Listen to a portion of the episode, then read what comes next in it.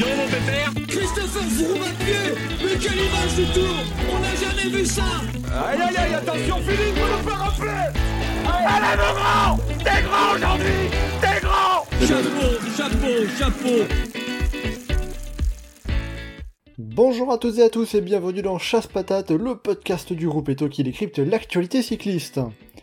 On se retrouve aujourd'hui pour euh, parler du Tour d'Espagne, le troisième grand tour de la saison, qui va s'élancer euh, ce vendredi, d'ici quelques jours, va s'élancer également de l'étranger, et euh, en particulier des Pays-Bas d'Utrecht, qui avait notamment accueilli le grand départ du Tour de France en 2015.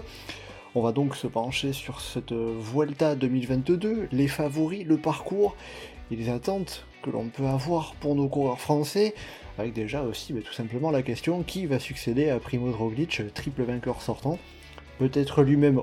On verra ça, on verra ça justement avec nos deux spécialistes euh, du groupe Eto du jour pour parler de cette Vuelta.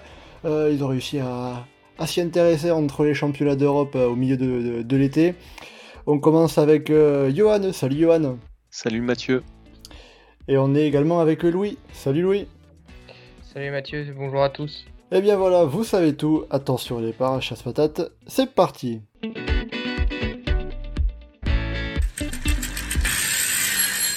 Alors je le disais un petit peu vite fait comme ça en introduction, mais euh, déjà la question, la Vuelta, euh, vous êtes prêt à vous y intéresser à fond ou euh, c'est un peu vague pour l'instant? Bah, La Vuelta c'est toujours vague, on ne sait pas ce qui va se passer, on sait pas on n'est pas sûr de quels cours vont dominer, si la course va être intéressante ou si ça va être enchaînement de courses de côte euh, un petit peu pénible. Euh, moi, je suis assez hypé par la, start list. Il y a plein de coureurs que j'aime bien, il y a plein d'équipes qui semblent intéressantes. Il y a comme des équipes qui ont mené des très très grosses euh, compositions. Donc il y a de quoi faire, il y a de quoi s'y intéresser. il y a pas mal de Français qui peuvent briller, il y a pas mal de, de coureurs qui peuvent s'y révéler ou euh, faire un premier truc sur, euh, sur le devant de la scène. Donc euh, il y, a quand même de quoi, de quoi avoir d'attraction. Et Louis, de ton côté, hypé par cette Volta? Ouais, bah, c'est toujours à l'approche d'un grand tour, on est quand même toujours assez hypé, que ce soit Volta, Giro ou Tour. bon, c'est vrai que le Tour, c'est quand même encore particulier, mais voilà, oui, on s'y intéresse. Et puis, c'est une course importante du calendrier, euh, on, est tous d'accord là-dessus. Et, euh, après, voilà, le, parcours est, atypique euh, pour certains points. on a une bonne start list. c'est l'occasion pour certains coureurs qui n'ont pas réussi à s'exprimer plus tôt dans la saison bah, d'aller chercher des, victoires, des, des accessites. on, ça joue sur les, les, qualités de fraîcheur de certains voilà, qui enchaînent pour certains avec le tour. Enfin, il y a plein d'enjeux et c'est un peu, on fait avec les moyens du bord pour les équipes, parfois pour faire les, pour faire les compositions. Mais, euh, mais c'est quand même, non, c'est intéressant à suivre et euh, il y aura de, de, bons moments, certainement, comme chaque année sur la Vuelta. voilà, je vous pose la question parce qu'il y a souvent un peu des bruits qui sortent, comme quoi la Vuelta, c'est euh, la dernière roue du carrosse, quand on parle des grands tours, c'est un cran ah, dessous du, du, du Giro du Tour. Mais, peu, mais, ça, un petit peu vrai. mais ça a quand même sa spécificité et ça reste une course qui est qui est, qui est fort intéressante, euh, même si voilà, hein, pour certains, ça peut être pendant les vacances ou quoi, on débranche un peu, mais euh, euh, voilà, on, a les, les championnats d'Europe sur piste, sur route, toutes les disciplines et tous les sports, et on a la Volta justement qui va, qui va arriver, qui va commencer. alors Louis, tu, tu, évoquais un peu le sujet, le parcours, on, bah, on, on va en parler bien évidemment. ce parcours de cette Volta, Déjà, est-ce que c'est un parcours euh, typique de la Volta ou ça change un petit peu de ce qu'on a d'habitude de ce que vous pouvez en penser euh, de manière générale? Alors, je dirais que c'est pas forcément euh, ultra ressemblant à ce qu'on avait l'habitude avec la Volta, avec beaucoup, beaucoup d'arrivées sur des murs avec des pourcentages de toujours plus haut, toujours plus fort. Et alors que là, je trouve que cette année, il y a moins d'arrivées de ce style. on est quand même beaucoup sur des arrivées en altitude mais pas forcément des, de ce que j'ai vu en tout cas, pas forcément des grosses pentes euh, à 25%. Alors, il doit bien avoir une ou deux arrivées dans ce style, il faudrait voir plus en détail. Mais je trouve qu'il y en a moins que les autres années déjà. Et, euh, et déjà, on, ce qui est assez inhabituel depuis quelques grands tours, j'ai l'impression, on a le retour du contre-la-montre par équipe qui va, euh, qui va inaugurer bah, cette Vuelta 2022. Un exercice qui est peut-être un peu moins travaillé que par le passé pour toutes les équipes et on aura déjà des, enseignements tirés pour le classement général avec des coureurs qui pourraient perdre, plus, pourraient perdre un peu du temps sur d'autres. ensuite, on a une dernière semaine un peu bizarre avec avec pas forcément voilà, des, gros pourcentages sur cette dernière, euh, sur cette dernière semaine, avec une avant-dernière étape de, de montagne euh, assez atypique, avec euh, deux cols placés dans la journée, mais dont, enfin, c'est deux fois le même col, mais le sommet est à 40 km de l'arrivée sur une étape courte. c'est une, un col de 10 km où on pourrait avoir des, des, mouvements de course, alors que l'étape, elle paraît pas du tout emballante sur le, sur le papier, mais, mais non, après, c'est sûr que les coureurs font la course de toute façon. Mais, mais non, le, voilà, je trouve que le, parcours n'est pas forcément euh, dans les traits originaux de, de, ce qu'est capable de nous proposer la Volta, mais ça, reste intéressant à, voir comment les coureurs vont pouvoir l'exploiter. Oui, parce que euh, bien évidemment, ça reste les coureurs qui font la course, et bon, le parcours a son impact, hein, mais euh, les coureurs dispose en fonction du parcours. Il peut y avoir un parcours super intéressant qui permet plein de choses et finalement les coureurs vont pas forcément en faire grand chose. Ça dépend beaucoup par rapport à ça. Euh, Johan, de ton côté, comment tu le trouves ce parcours de la Volta ah, c'est nul. Alors. c'est nul par rapport à l'ensemble des parcours ou par rapport à la Vuelta? C'est pas, c'est nul par rapport à l'ensemble des parcours. C'est nul parce que c'est l'habituel truc de la Vuelta de on fait des étapes claqué, où la dernière difficulté, c'est l'arrivée au sommet, c'est la côte la plus dure, il va rien passer avant le dernier rock boss, on fait pas d'étape de montagne parce que, je sais pas, il va pas faire d'étape de montagne. Mais. Est-ce que c'est pas justement intéressant et ce qui fait la spécificité de, la Volta dans, l'ensemble? Alors tu poses cette question tous les ans et bof. Euh, la spécificité, c'est aussi les routes que tu as en Espagne. Et en Espagne, tu as aussi de la montagne, tu as aussi des, des côtes qui s'enchaînent. Et typiquement, par exemple, si tu regardes la première semaine, dans le Pays Basque, ils ont côte. Ils utilisent le, relief euh, qu'ils ont, euh, qu'ils ont en disposition. La Sierra Venvat, tu pourrais faire des tours et puis un peu enchaîner un petit peu. Non, ils font juste une espèce d'énorme arrivée au sommet à 2500 mètres. je trouve que euh, c'est aussi catégoriser l'Espagne sur un, un, profil que le pays a pas vraiment non plus. Tu peux enchaîner des côtes en Espagne, tu peux avoir des étapes plus difficiles. Après, c'est sûr que pour les organisateurs, c'est plus facile de vendre ces étapes et de, vendre un spectacle un peu, un peu tous les jours. Après, dans, dans ce modèle-là, je trouve qu'il y a eu pire et je trouve que, euh, comment dire, la dernière semaine est un peu nulle, dans le sens où c'est pas très dur, c'est pas trop où ça va pouvoir attaquer, mais quelque part, du coup, ça fait quelque chose d'un peu ouvert, où c'est un peu ouvert aussi aux baroudeurs et à des courses de peloton, y a des courses où le leader pourrait se faire un peu piéger. Donc, potentiellement, ça peut être très ennuyeux sur la fin. Potentiellement, c'est un peu la Vuelta, c'est un peu plus débridé, c'est un peu plus ouvert. Potentiellement, ça peut être pas mal. Euh, je trouve qu'on a eu des parcours pires. Je trouve que globalement, on aura de quoi un peu s'amuser, mais euh, c'est pas très innovant et très intéressant dans ce que ça a été tracé. C'est vrai que par rapport au parcours et la dernière semaine que tu dis euh, moins pentu, hein, moins, de fortes pentes que sur le reste, que sur les deux semaines précédentes, bah, on n'aura pas euh, ce qui s'est passé sur le Giro où tout le monde attendait la, dernière étape euh, avant l'arrivée parce que euh, bah, le, parcours ne, ressemble pas à ça. Donc ça permettra Non, bah, clairement, les... dès la première semaine, tu peux, enfin, général, tu peux déjà faire des écarts et tu peux déjà avoir une hiérarchie et beaucoup de points où tu vas pouvoir gagner du temps sur les autres. notamment, je crois, c'est en première semaine, il y a une montée de, de 4 bornes à 12%. Euh, voilà, ça suffit déjà pour, euh, si t'es vraiment fort, pour euh, mettre un petit peu d'écart sur les autres ou en tout cas t'imposer comme le cours dominant. Donc c'est sûr que c'est, tu vas pas pouvoir attendre la dernière semaine et te dire ah oui maintenant dans une montée à 7% je vais pouvoir lâcher tout le monde. Non, ça ne marchera pas. Tu fais référence à la montée de Les Praeres qui fait même c'est pas, c'est pas 4 bornes à 12%, c'est 3,9 km à 12,9%, donc encore plus pentu. donc vous voyez le mur de 8, c'est encore plus pentu et quasiment 4 ah, fois plus long. C'est le puits de Dôme avec 1% euh, de plus. C'est ça, et en Espagne, hein, donc euh, ça sera toujours une course assez particulière.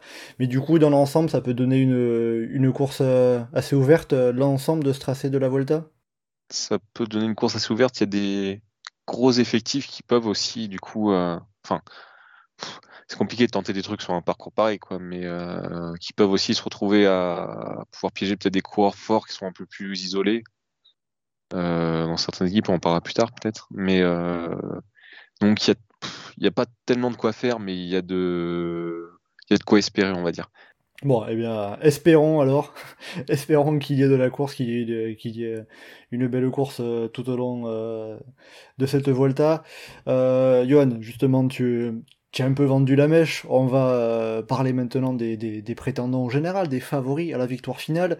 alors, je l'avais dit en introduction, Primoz Roglic a remporté les trois dernières éditions du Tour d'Espagne. il est à une victoire de, de, de devenir co-recordman avec Roberto Heras. Pour vous, Louis, Johan, quels sont les euh, favoris de cette Vuelta? Eh ben, Je vais même vous poser la question plus simplement. Chacun, quel est le coureur que vous voyez remporter euh, ce Tour d'Espagne? Louis, qui est-ce que tu vois gagner euh, cette Vuelta? Alors pour moi, c'est pas forcément celui dont on entend le plus parler dans les, prétendants, mais je vais dire Jay Ingley. Bah déjà, parce que c'est selon moi celui qui a le mieux préparé son affaire, euh, il a donc fait le Giro qu'il a remporté en, première partie de saison. Euh, entre-temps, il a directement pu se fixer l'objectif de, la Vuelta. Enfin, c'est quelque chose qui était prévu, je pense, dès le début de saison, de, doubler Giro Tour, euh, Giro Vuelta, pardon, et, et donc de, vraiment pencher sa deuxième partie de saison sur la Vuelta, avec certainement l'objectif d'aller claquer le doublé. voilà, sa prestation autour du Burgos, c'est pas forcément euh, exceptionnel et on pourrait pas se dire ah ouais il, va dominer euh, la Vuelta euh, de bout en bout. Mais c'était déjà un peu le cas dans sa préparation du Giro où, où les, courses de, préparation n'étaient pas forcément celles où il, où il a sorti des, des grands numéros en montagne voilà. Il, un peu, il, arrive un peu caché et puis voilà, pas forcément le, grand favori numéro un, mais pourtant derrière il, arrive à être régulier sur trois semaines et à sortir une, grosse dernière semaine où il peut parfois renverser des, des, situations. Donc voilà, pour moi, Jay Hindley, plus il arrive avec une très très bonne équipe autour de lui, donc des Iguita, Kelderman, Bourman. Labora vraiment sera très intéressante à suivre sur cette Vuelta. Donc pour moi, Jay Hindley tient la route pour être un un très bon concurrent à Primoz Roglic, euh, vainqueur des deux dernières éditions, si je ne me trompe pas. Des trois dernières éditions, même. Trois dernières éditions.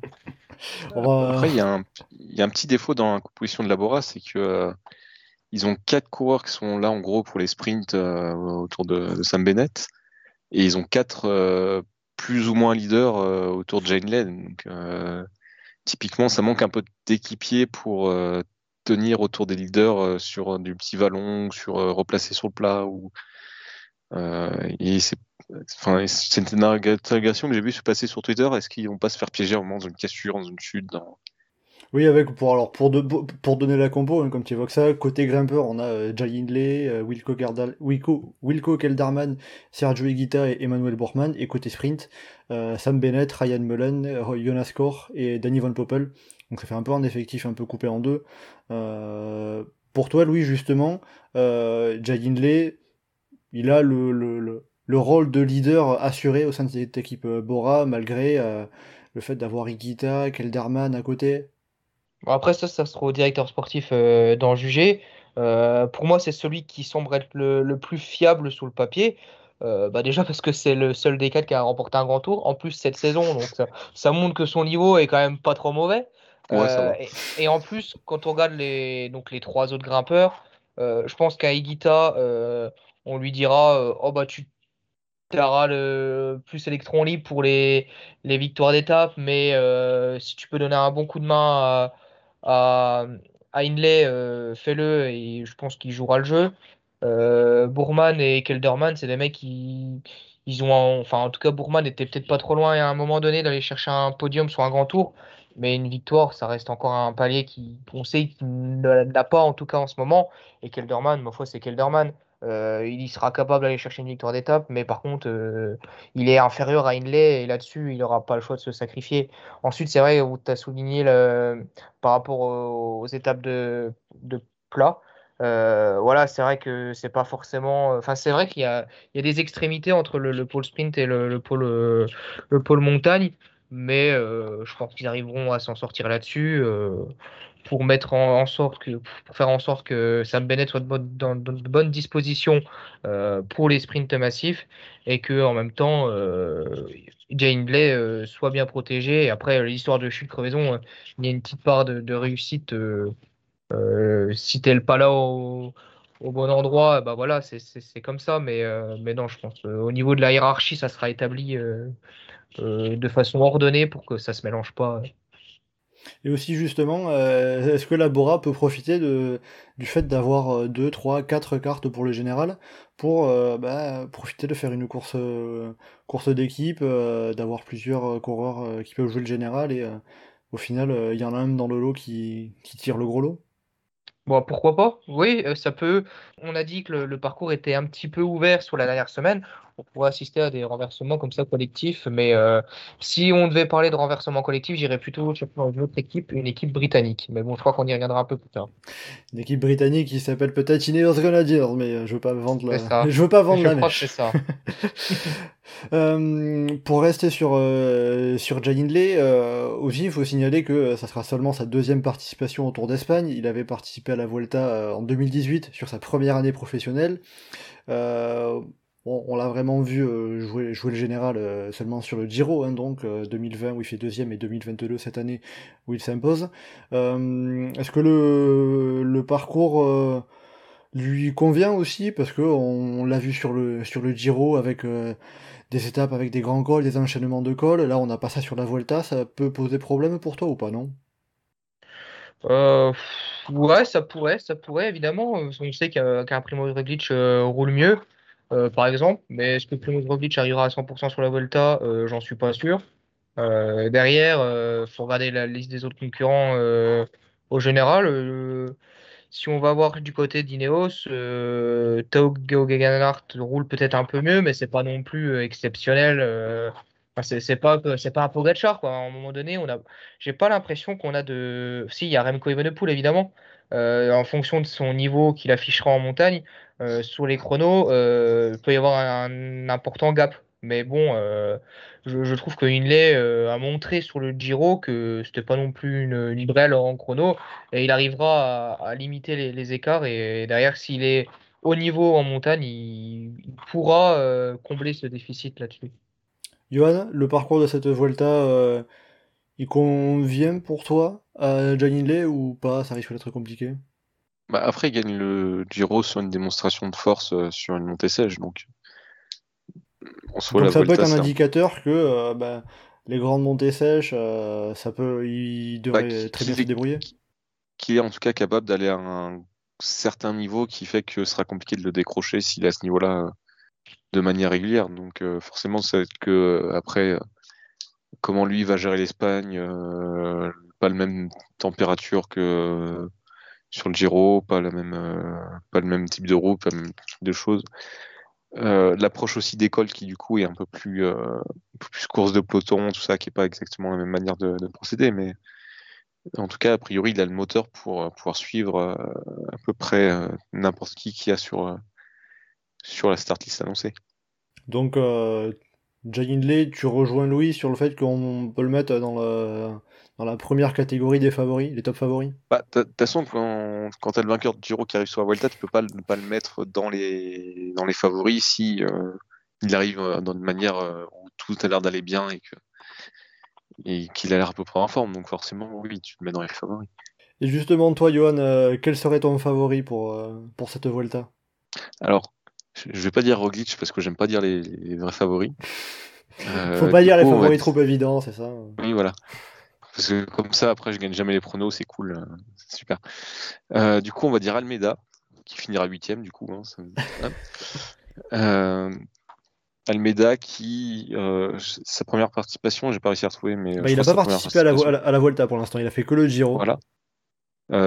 qui a fait, enfin qui du coup après son nom Giro a pas fait grand chose, qui s'est bien préparé, qui arrive en forme, qui a été solide sur le Tour du Burgos, qui a gagné la dernière étape et qui me semble avoir un très bon profil justement pour ce côté répétition de course de côte, euh, gestion euh, au capteur euh, et pouvoir aller après battre les autres petit à petit et puis être régulier, toujours là, présent.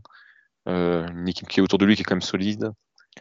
moi, ça me semble être un bon profil pour justement ce coureur qui arriverait en fin de saison avec de la fraîcheur, de la capacité à faire des grosses montées, à être régulier et pouvoir battre les autres.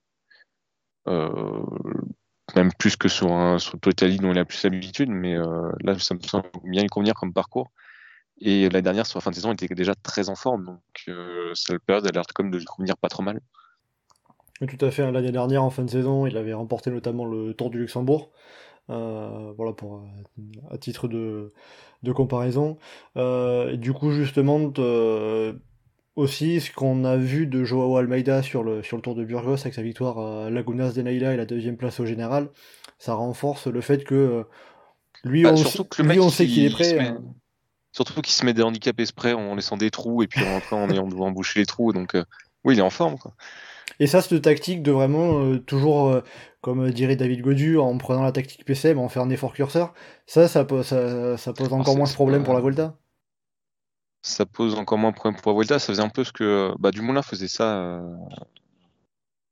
Je crois que c'est. Je sais plus quelle montée. Il avait fait une montée comme ça où il se lâchait tout de suite au bout de euh, alors qu'il restait 30 coureurs et puis tout le monde petit à petit il va gagner devant. Almeida est très fort pour faire ça et ça peut très bien marcher sur ce sur cette Vuelta où il y aurait des coureurs qui se mettraient des peignés devant et puis qui ralentiraient et puis y avait un derrière et puis à la fin c'est lui qui serait plus fort. Euh, je pense que ça peut très bien marcher sur, euh, sur le parcours qui est proposé. Louis, qu'est-ce que tu penses de Joao Almeida pour ta part? Ouais, c'est un, favori à prendre en compte. Euh, bah, dans la hiérarchie des, leaders qui vont postuler à la victoire finale. Euh, alors après Almeida, voilà, comme ça a été dit, c'est un coureur qui, sait gérer son effort.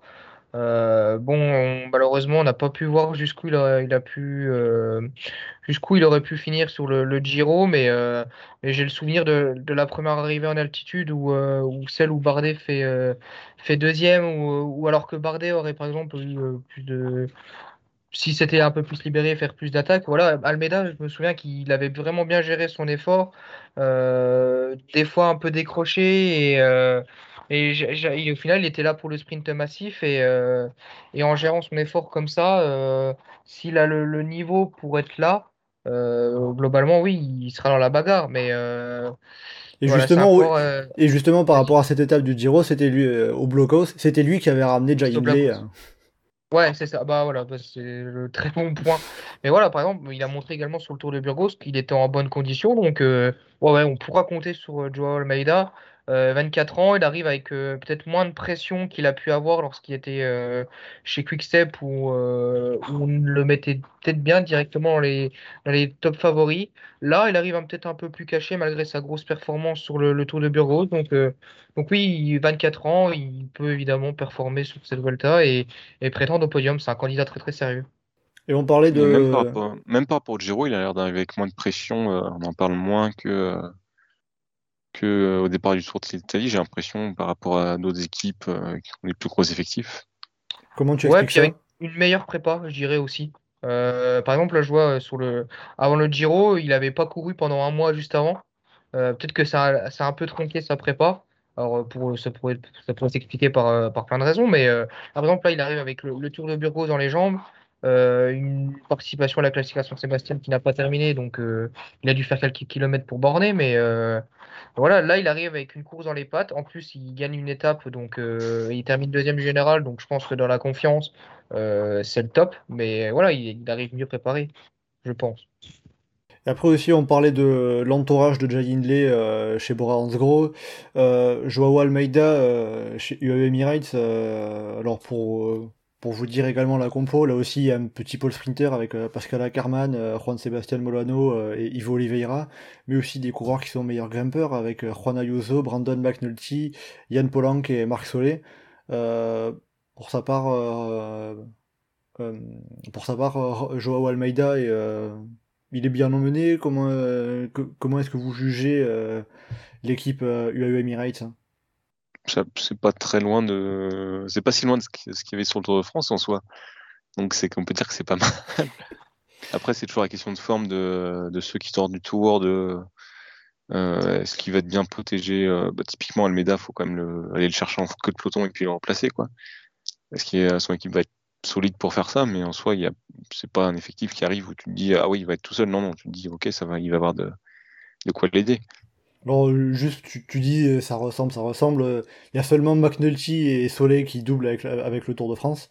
Mais après, on, remplace un Pogacar par Almeida, on remplace un euh, Maika par Ayuso, par exemple. ça fait un peu ces, euh, dans, ces similitudes-là, on va dire. Louis, de ton côté, sur l'équipe UAE Emirates autour de Joao Almeida? Ouais, bah, les noms euh, évoqués euh, sont vraiment intéressants pour l'épauler. Euh, en plus, Marc Solé, c'est typiquement euh, le, le mec qui euh, qui fera pas une grosse saison, mais qui fera une grosse Vuelta. Enfin, c'est c'est un peu le c'est un peu un Enric Mas. Enfin, c'est les Espagnols arrivent à se transcender sur euh, sur leur course. En plus, euh, voilà, Marc Solé, il a, il a abandonné le Tour de France euh, à une semaine de l'arrivée, donc il, euh, il parviendra quand même garder un peu de fraîcheur. Il faut voir comment il a récupéré. Je crois qu'il a abandonné à cause du Covid. Il Euh, était hors délai, hein. je Ah oui, il était hors délai, mais il était malade. Ouais, Oui, tout à fait. Et, euh, et donc, ouais, faut, faut voir comment il a récupéré. Et, euh, c'est typiquement le, très bon quoi euh, qui viendra en plus se mêler au top 10 du, classement général au bout d'une semaine.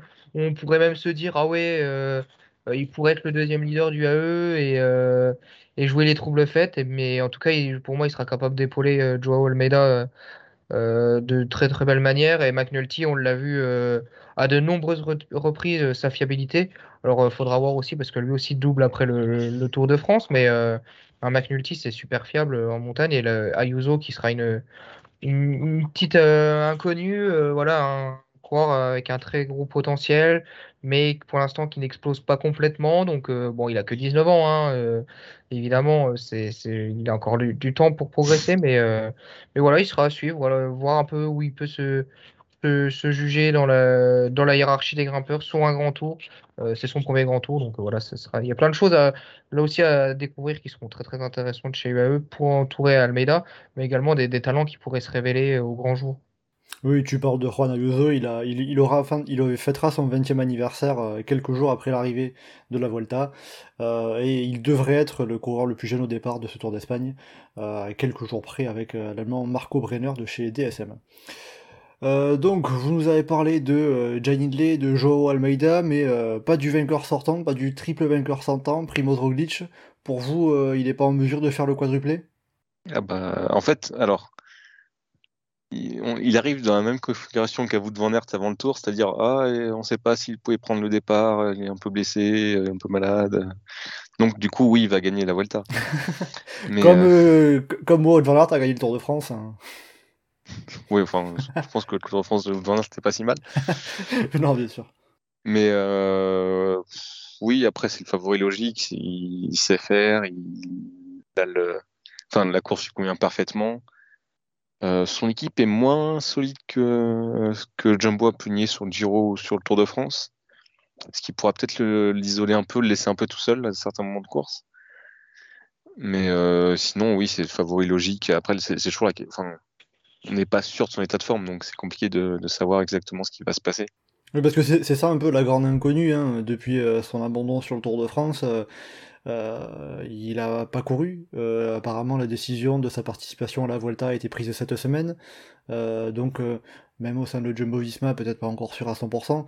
Euh, il, faudra voir et justement, quand on arrivera au Pays Basque sur la quatrième, cinquième étape, on aura vite un aperçu, savoir bah, comment comment est Primoz Roglic, qu'est-ce qu'il pourra faire. Euh, c'est un petit peu l'inconnu. Euh, mais bon, visiblement pour toi, Johan, ça semblait le favori trop évident pour le citer.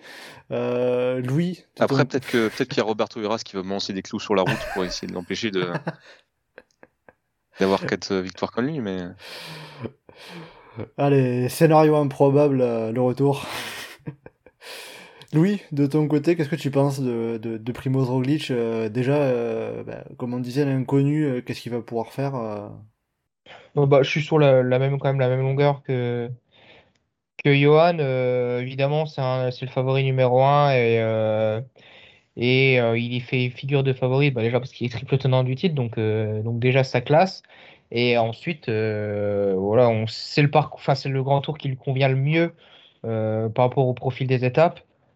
S'il a, bon, on sait qu'il sera quasiment, on quasiment sûr qu'il sera pas à 100% par exemple, mais euh, mais on, s'il s'aligne, c'est pas pour, euh, c'est pas pour faire le, cirque et euh, Et c'est qu'il a des ambitions, qu'il est un, peu près sûr de, ses forces, qu'il pense pouvoir aller euh, être solide sur, euh, sur ces trois semaines. Euh, après, la, communication de la Jumbo Visma, il faut s'en méfier, la prendre un peu avec des pincettes. Tu parlais du cas de Van Aert, bon, on n'était pas dupe, hein, on savait déjà avant le tour que la, la soi-disant blessure au genou, c'était plus du bluff qu'autre chose. ils sont capables de faire la même chose avec Roglic. pour moi, ce peut faire est-ce que à la limite, c'est pas plus pour anticiper euh, un coup de moins bien euh?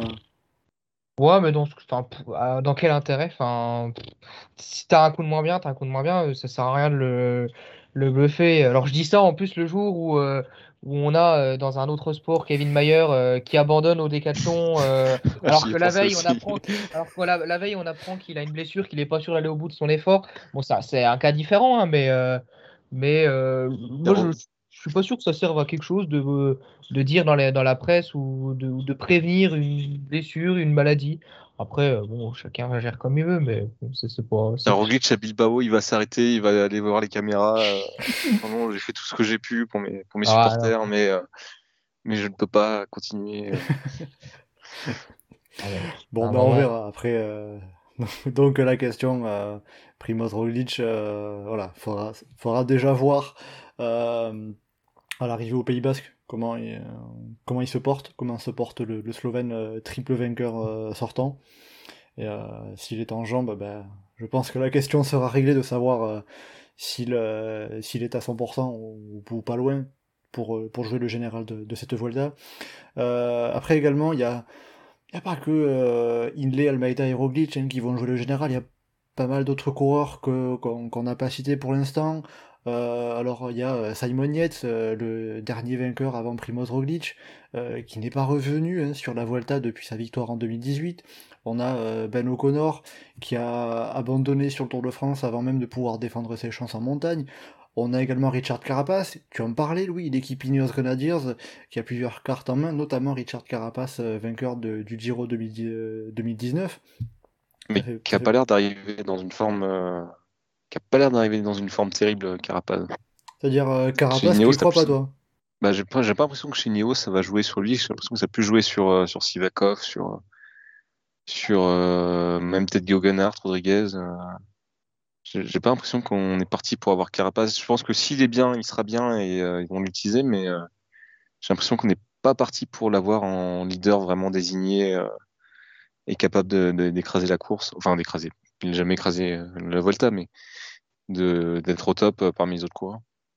Louis, euh, alors c'est toi qui, qui, avait lancé du bout des lèvres euh, le, choix à faire chez Ineos Grenadiers.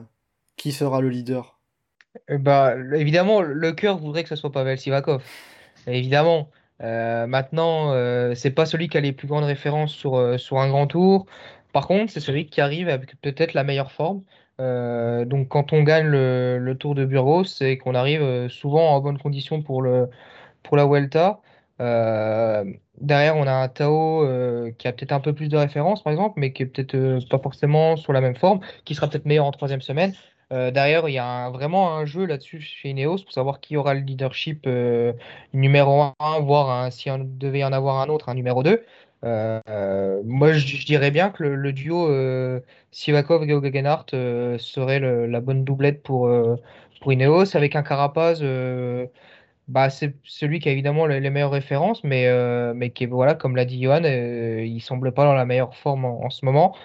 Donc, mais bon, voilà, on le saura très rapidement de toute façon euh, sur les, premières étapes. Euh, je crois qu'il y a une arrivée en altitude euh, dès la cinquième ou quatrième étape, je ne sais plus. La sixième étape.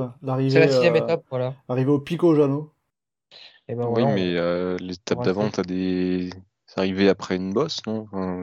Oui, la, cinquième étape Bilbao avec, qui suit une, un petit circuit avec notamment l'Alto des Vivero, 4 km et demi à 8%. Donc ça donnera déjà un premier indicatif hein, sur les forces en présence. Mais ce, qui est super intéressant pour, pour euh, en tout cas pour l'équipe Ineos en général, c'est d'avoir un Carapace qui a l'expérience des grands tours et qui pourra épauler euh, bah, des leaders un peu plus jeunes euh, qui, qui ont peut-être pour la première fois des, très grosses responsabilités.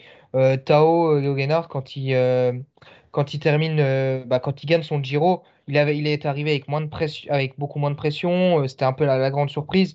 Mais là, il arrive avec peut-être plus de responsabilités euh, dès le grand départ.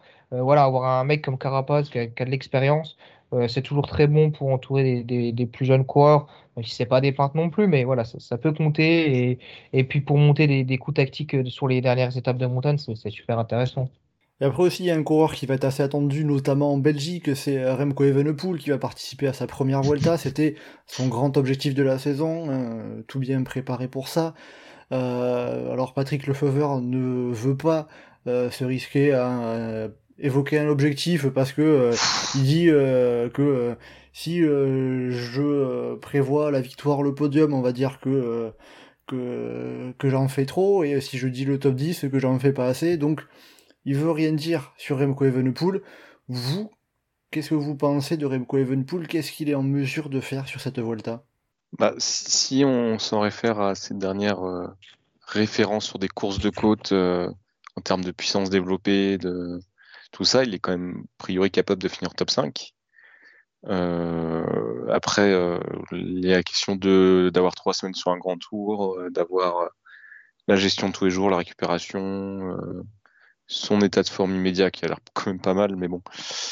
Euh, et aussi, est-ce qu'il pourra essayer d'utiliser ses capacités d'endurance et de faire des coups en partant de plus loin plutôt que juste euh, euh, subir un petit peu sur les. Enfin, je sais pas s'il va subir, mais un petit peu plus être dans le rythme sur les, courses de côte. On sait pas trop ce qu'il va en faire. Après, je, je trouve que c'est un peu hypocrite d'arriver avec un coureur comme ça et de dire ouais, on va faire juste top 10. Tu sais qu'il a les capacités pour faire un très gros truc, tu dis juste qu'il va jouer le général et puis tu verras bien. Mais euh, je vois pas le côté genre euh, ouais, on va pas annoncer qu'on va peut-être viser un podium. Bah, limite, annonce que tu vas viser un podium, c'est pas grave. hein. Après, les médias belges, ils sont cons, ils sont cons, mais euh, je- comment dire? Tu vas pas te faire des amis, faut, mais bon. assu- faut, ass- faut assumer les, le, le potentiel du que tu as aussi. Tu sais, c'est comme Pinot qui avait dit que c'était quoi quand la victoire de, de je crois, au- non, enfin, pas victoire de Crossway, du coup, la victoire de Nibali au Giro 2016, qui disait que ouais, j'ai le niveau euh, en termes de watts, puissance pour être devant ces mecs-là. Faut, faut assumer le niveau que tu as aussi. Après, euh, ça passera peut-être pas parce que trois semaines, parce que son deuxième grand tour, tout ça, mais faut assumer le, le niveau que tu as aussi. C'est vrai que justement aussi euh, le, le- le fait de courir trois semaines, ça va être l'inconnu. On l'avait vu sur le Giro 2020 dans des conditions complètement différentes. hein. Il n'avait pas couru depuis sa grave chute sur le 2021. Il n'avait pas couru depuis sa grave chute sur le Tour de Lombardie 2020 euh, où il avait euh, fini vraiment. euh, bah, il n'avait pas fini déjà. Il avait été en- dans de grandes difficultés euh, sur la dernière semaine. Euh, donc ça sera déjà la première question à laquelle il va falloir que Kevin Poole réponde par lui-même. Louis, de ton côté, euh, Où est-ce que tu vois finir Remco Evenepoel, podium, top 5, top 10, victoire? Euh, je dirais autour du top 5. Euh, je crois que c'est ce qu'avait dit également Johan. Euh, pour moi, le parallèle est peut-être un peu trop facile, mais j'ai l'impression qu'on a, une comparaison assez rapide entre Almeida et Evenepoel, dans le sens où c'est des coureurs dont on sait qu'ils vont très vite en chrono, qui sont capables d'avoir un bon niveau en montagne, mais qui restent assez imprévisibles euh, et que leur qualité de récupération sur trois semaines est euh, un peu inconnue. Euh, on ne sait pas trop comment ça va se dérouler pour eux. Euh, on sait qu'ils sont capables d'être dangereux, qu'ils le seront euh, très probablement, mais on n'est pas euh, capable d'être certain là-dessus. Euh, mais voilà, Evenepoel, euh, ensuite, voilà, il y a ce souci de d'assumer la, la- pression qui peut être mise sur lui parce qu'il est attendu par tout un peuple, euh, par tous les, les suiveurs belges. Mais euh, euh, voilà, après, c'est un peu l'inconnu. euh, il est capable bah, déjà de, en plus de, prendre le maillot rouge dès la première étape, parce que je pense que la, la euh, enfin, faut pas- faut plus dire la Deceuninck, faut- le Quick-Step est capable de, prendre le maillot rouge dès la première étape avec le, le contre-la-montre par équipe. Euh, c'est un peu l'inconnu, mais, euh, mais Evenepoel est capable de jouer les troubles faites, mais tout dépendra de son niveau en montagne, en fait, simplement. Et, pour le coup, Quickstep a une très très belle équipe euh, autour de lui. Ils ont, ils ont qu'à peu près l'équipe qu'ils auraient dû aligner autour de France, mais euh, il y a vraiment de la densité en montagne, dans les bosses, euh, de quoi l'accompagner partout, bien l'encadrer, honnêtement. euh, il y a vraiment de quoi faire autour. hein. Bon, justement, pour citer cette équipe euh, Alpha Vinyl, on a euh, Peter Seri, Julien Lafilippe, Rémi Cavagna, euh, Dries de Venens, Remco Evenepoel, Fausto Mastella, Ilan Van Wilder et Louis Verwek. Voilà donc les huit coureurs euh, de l'équipe Quickstep sur cette, euh, sur cette Vuelta.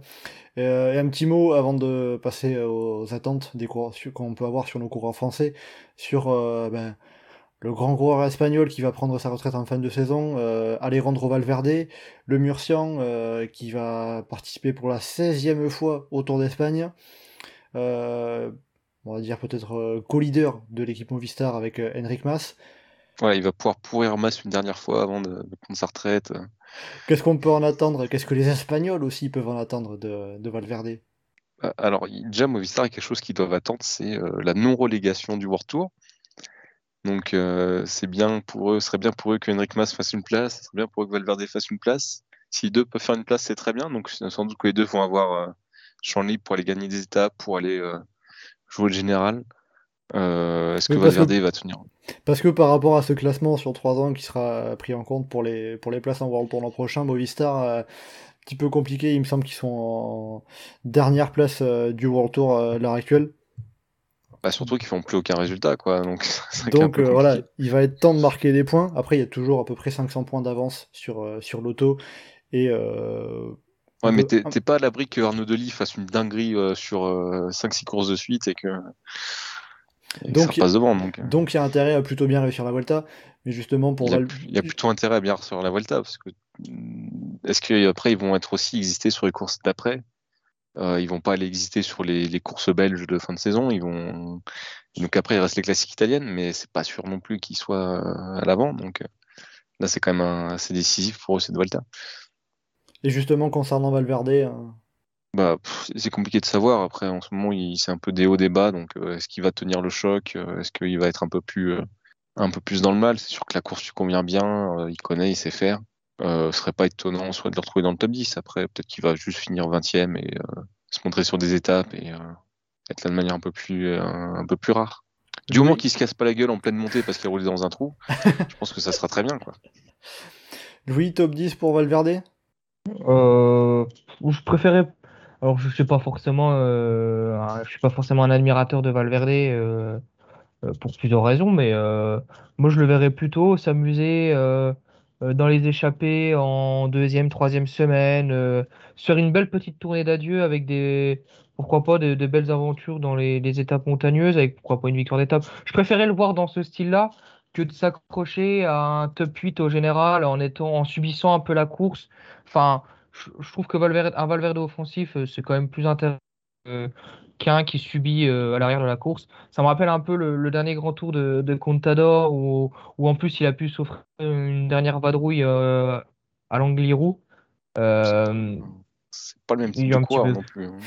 non, c'est pas le même type de coureur, mais si, si tu veux, dans la, dans la renommée du coureur, euh, euh, voilà, il était adulé en Espagne. euh, c'est un coureur qui aura marqué les, les Espagnols par ses succès et par d'autres choses euh, un peu extra-sportives, mais bon, on va pas trop en parler dans ces moments-là. Mais, euh, mais qui aura marqué euh, voilà, l'Espagne. Euh, voilà, ça fait quand même 20 ans qu'il est au top niveau euh, euh, et à chercher des victoires et un palmarès impressionnant. Donc c'est un coureur qui, a, qui a envie de vivre une belle tournée d'adieu et c'est pour ça que je préférais le, le voir en tout cas dans une, euh, dans une optique un peu plus offensive que de, que de subir et de jouer un top 10 au général. C'est vrai que ça peut être cringe, euh, peut-être euh, les, commentaires euh, autour de dernier tournée d'adieu de Valverde, ça, ça peut être être un peu gênant à certains moments. Mais... Bon, en tout cas, c'est sûr que ça sera la... à 42 ans, ça sera le dernier coureur marquant d'une certaine page du cyclisme espagnol qui va prendre sa retraite. Donc, euh, Bah, c'est un, des derniers. Est-ce que c'est le dernier représentant du cyclisme des années 2000 Non, presque. euh, de, Là, comme ça de mémoire, j'ai pas d'autres coureurs. euh, bah, de ce, oui, de, vraiment. Il y a, il y Gilbert un petit peu, mais Gilbert c'est même presque plus tard. Donc, Ouais, euh, Gilbert, c'est vraiment la fin des 2000. Donc oui, Ouais. euh, techniquement, Valverde, euh, bah après, bon, de toute façon, les, les années 2000, euh, c'était déjà il y a plus de 12 ans. Donc il faut faire une carrière assez longue pour, euh, pour tenir. Et oui, désolé, petit coup de vieux, mais, mais ça remonte. hein, euh, il y a eu, il y a déjà une décennie entre. Euh, donc voilà, Valverde qui, qui prendra sa retraite à la, à la fin de la saison. Et euh, pour finir, on va évoquer ben, bien évidemment nos coureurs français. Euh, alors, On avait par... Vous avez parlé un petit peu de Pavel Sivakov chez Ineos, son rôle, c'est la principale carte pour le général côté français? Oui. pour, le général, en tout cas, oui. Et justement, donc... Oui, oui, je crois, parce que là, j'arrive pas à me remettre un autre français comme ça. Ah, pour la montagne, on, pour la montagne, on a aussi Thibaut Pinot, mais Thibaut Pinot, ça, la question sera de savoir qu'est-ce qu'il va, qu'est-ce qu'il va, qu'est-ce qu'il va jouer, qu'est-ce qu'il va viser. Euh, bah, quelle, forme il a, quelle forme il aura déjà Parce que c'est, il a rarement enchaîné avec succès de grands tours quand même. Donc euh, là, il est sur la Vuelta. A priori, c'est aussi pour se refaire de la caisse euh, en prévision de la saison prochaine, mais c'est pas sûr non plus qu'il ait une forme incroyable sur cette Vuelta. Donc tous les espoirs reposent, euh, enfin en tout cas pour une place au général, tous les espoirs reposent sur Pavel Sivakov, dans l'optique où euh, Pavel Sivakov serait le leader d'Ineos. C'est ça quoi. Bah, c'est ça après. Euh, est-ce qu'on est à l'abri d'un exploit d'un Français qui finirait top 10 Genre, je sais pas, un Champoussin qui, qui ferait une course incroyable C'est peut-être possible, mais bon. Surtout Sivakov, oui. Euh, justement, Thibaut Pinot, euh, qu'est-ce que vous en attendez? Pas, grand-chose de particulier, ça serait juste pour euh, enchaîner du foncier et préparer pour la saison prochaine, ou il y a un objectif sportif à aller chercher pour lui? Oh, Je pense qu'il y a quand même un objectif sportif, mais moins on en attend, mieux on se portera. tu veux pas lui porter l'œil, quoi Sans vouloir être méchant avec lui, hein, évidemment mais euh, faut pas s'attendre à ce que Thibaut Pinot remporte la Vuelta. Alors ça se trouve, il va la remporter et je vais passer pour un énorme guignol, mais. Euh, mais Franchement, je, pense que s'il remporte la Vuelta, je pense que tout le monde s'en fout. ouais. oui. Après, de toute façon, si tu veux, je pense qu'en termes de guignolerie, on était pas mal avec la présentation du Giro où on n'a pas cité Jack une seule fois. Donc. Euh... Ah ouais. mais donc voilà, on peut tout attendre de Thibaut. Qu'est-ce qu'on n'a pas cité là, du coup, euh, pour l'instant? Genre, en fait, ça va être Lopez euh, qui va gagner la, la Vuelta. Et on n'a pas cité. on l'a pas cité du tout. Si, on l'a. Mais... Ouais, il y a pas mal d'autres noms. Bon, mais écoutez, si vous voulez citer des noms comme ça, qu'on sait qu'on les a cités. Euh, Attends, je vais dire toute la start list. oh, puis allez, tant qu'à dire Chris Froome, on sait jamais. Euh, bon, du coup, pour rester sur nos, sur nos coureurs français, euh, bon, Thibaut Pinot, euh, c'est quoi? C'est une place au général, une étape hein Ouais, fais-toi plaisir. Enfin, euh, fais ce que tu veux. Tant que tu te fais plaisir, que, que tu te des beaux barreaux dans la montagne, fais-toi plaisir, Thibaut. Euh, ouais, des victoires d'étape sur le, la Vuelta, en plus, il en a déjà remporté. Euh, non? Si, si, si, si, bah, pardon. Deux, deux sur le même grand tour. Non, non, je, je, me mélange. Mais voilà, fais ce que tu veux. Si tu as envie de chercher le petit maillot de, des grimpeurs, fais-toi plaisir. Du coup, ouais, pour le général, chez Groupama FDJ, je vois pas l'intérêt de donner du leadership à Reichenbach. Euh, même s'il est capable d'être régulier, peut-être sur trois semaines, je ne le vois pas évoluer à un niveau exceptionnel et capable d'aller chercher ce top 10 à régulière. Pour moi, FDJ, c'est typiquement l'équipe euh, bah, jouer les échappées à fond, et puis il y aura les, sprints massifs avec euh, Jake Stewart pour aller chercher des, des placettes, mais, c'est typiquement le genre d'équipe qui va aller tout jouer sur les échappées. FDJ dans les échappées, ça peut être assez, ça peut être assez pas mal, hein, parce que mm. entre Paché, Mollard, Armirail, Reichenbach, Pinot, si t'envoies deux trois en même temps, euh, ça fait euh, ça fait quoi de bien mettre le bazar après dans un d'échappée. Ah c'est clair, Je suis d'accord avec toi, Yann. Donc il y a des coups à jouer en échappée pour euh, Thibaut Pinot et l'ensemble de la groupe AMFDJ. C'est ce qu'on va, c'est ce qu'on va retenir et on, verra si, si, si, si l'équipe de Marc Madio aura ça en tête tout au long de, de cette Vuelta. un autre coureur qui sera aussi particulièrement scruté côté français, c'est Julien Lafilippe. Julien Philippe qui n'a pas pris part euh, au Tour de France euh, cette saison. Euh, il est revenu de manière pas, forcément de la manière la plus évidente, hein, avec le Tour de Wallonie puis le Tour de l'Ain. Le Tour de Wallonie, il, s'est imposé au sommet du mur de 8, puis a chopé le Covid, a dû abandonner. Tour de l'Ain, il a fini avec une 16e place au classement général. Il aura à ses côtés notamment Remco Evenepoel. Quel sera le rôle de Julien Alaphilippe, le, le champion du monde sur cette Volta je pense que c'est comme Wout van Aert sur le, sur le Tour de France, c'est-à-dire que c'est lui qui va faire ce qu'il a envie de faire. Et que euh, je probablement, la FIP c'est quand même quelqu'un qui se met assez facilement à aider les autres, donc je probablement qu'il ira aider Evenepoel. Euh, mais je pense que tant qu'il pourra jouer sa carte, il ira jouer sa carte et, euh, il ne souciera pas trop de ce qui se passe derrière lui ou de ce qui se passe par rapport à ses équipiers. Donc tu le vois dans un style un peu, donc tu le vois dans un style un peu mixte, à jouer des échappées, des, des, des étapes même parmi les favoris, et en même temps euh, sur d'autres jours euh, épauler Evenepoel. Oui, voilà. Après, je sais pas s'il a la, forme pour aller euh, battre les, autres favoris à la pédale sur des arrivées en boss ou des trucs comme ça, mais en tout cas, on risque de le voir dans les échappées, on risque de le voir à l'attaque. Euh, je pense pas qu'il sera spécialement mis au service de son équipe. Surtout que Step, à mon avis, il va pas assumer complètement le, le côté on vient pour le général, donc euh, ça risque de laisser beaucoup de marge. Donc on va le voir souvent euh, à l'attaque. De toute façon, même sur le tour de l'un où il avait du mal, on l'a vu beaucoup à l'attaque. Donc clairement, on va le voir actif. Et Louis, de ton côté? Eh ben pour moi, Julien, il arrive clairement pour préparer euh, ces championnats du monde. Euh, ça me rappelle un peu la position qu'il avait eue en 2017 où il préparait les championnats du monde euh, de Bergen, où il avait remporté une victoire d'étape et il est arrivé en grande forme en mondiaux. Et un peu le, la position qu'il avait eue en 2020 avec le Tour de France pour préparer les championnats du monde en Italie. Et en plus, c'est un titre, son, premier titre. Donc pour moi, Julien, il va clairement faire des efforts euh, tenter des coups euh, et également euh, pour les Remco Evenepoel, c'est fort probable. Mais pour moi, il est là pour borner, pour faire des efforts et euh, il a de grandes chances au passage de récupérer une petite victoire d'étape. Euh, pourquoi pas voilà de, de se faire plaisir avec un maillot de du meilleur grimpeur à aller chercher. Mais, euh, mais en tout cas, si, on, si certains voulaient voir des ambitions au général, pour moi, c'est pas du tout le, le, cas. Et voilà, l'objectif, c'est de préparer les, les mondiaux et euh, Julien, on risque de le retrouver à l'attaque euh, pour notre plus grand plaisir avec le, ce beau maillot arc-en-ciel dont il doit profiter encore euh, trois semaines à minima, si ce n'est plus, mais ça on le, on le, saura en Australie et dans, dans un peu plus d'un mois. Bon, se préparer pour le mondial, je suis pas sûr que ça plaise à Patrick Lefeuvre, mais. ouais, mais bon, au niveau de sa vitrine, c'est quand même intéressant d'avoir un maillot de champion du monde dans son équipe. Après, ah bah. c'est sûr, s'il préfère être meilleur sur les autres courses qu'avec le maillot de, de l'équipe de France, bah, je, peux comprendre son point de vue. Mais avoir le maillot de champion du monde dans son équipe, c'est quand même pas mal. Ça c'est sûr, c'est juste Patrick Lefebvre qui veut, c'est que ses coureurs à chaque fois se donnent à fond euh, sous son maillot et que quand ils sont avec le, sous, les couleurs de l'équipe nationale, finalement c'est un peu moins intéressant, mais c'est Patrick Lefebvre, on, on sait qu'il est comme ça. Euh, et pour finir, euh, côté français, celui qui devrait jouer sa chance euh, dans les sprints, c'est Brian Cocard chez l'équipe euh, Cofidis. Euh, alors euh, c'est le plateau de sprinter de la Volta, hein, c'est pas le même niveau qu'on a sur le Tour de France. Bien évidemment, aussi un peu moins de, de, de, possibilités également, pourquoi pas. Alors la question, c'est Brian Cocard, bah, est-ce qu'il peut gagner une étape? Pour le coup, il y a plus de possibilités pour les purs sprinters sur, ce, sur cette Vuelta qu'il y en a eu sur le Tour de France. C'est vrai. Ou sur le Giro. Donc euh, les sprinters sont plutôt pas trop mal servis. Ils ont de quoi faire en, aux Pays-Bas sans, sans avoir eu de fatigue avant. Ils ont encore deux étapes en dernière semaine. Enfin, ils sont pas.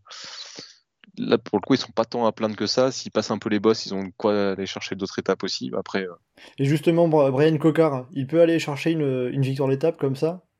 Bah, euh, il y, a, une section du forum qui fermerait s'il y a une victoire d'étape, donc non.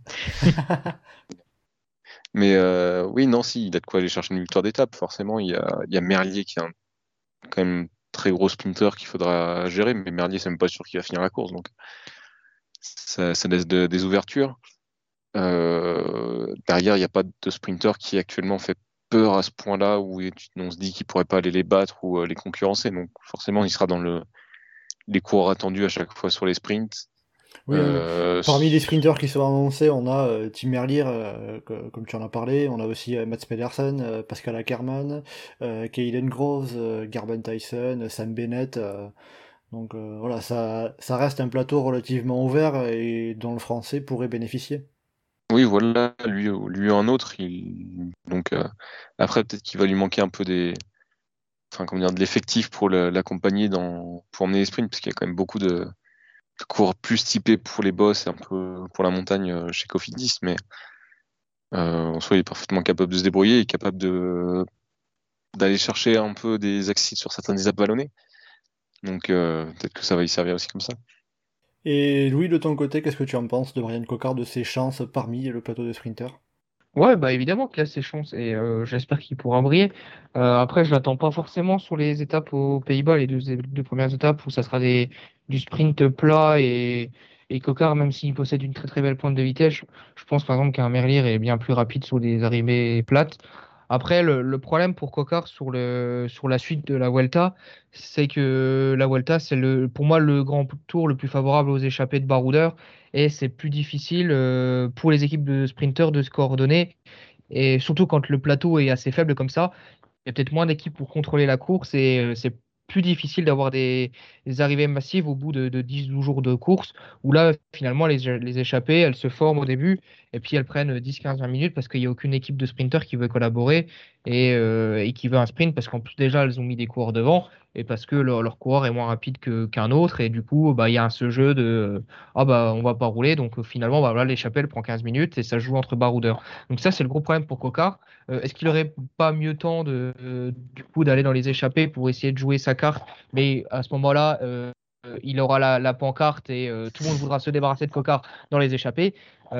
Cocard, finalement, même si c'est les étapes pourraient plus le lui convenir, il est un petit peu entre deux tableaux dans euh, on ne peut pas viser les sprints massifs parce qu'on n'aura personne pour nous aider à contrôler la course. Et euh, si on va en échapper, bah, on va avoir la pancarte, tout le monde voudra se débarrasser de nous. Donc voilà, ça ne sera pas évident. Il faudra avoir des bons concours de circonstances.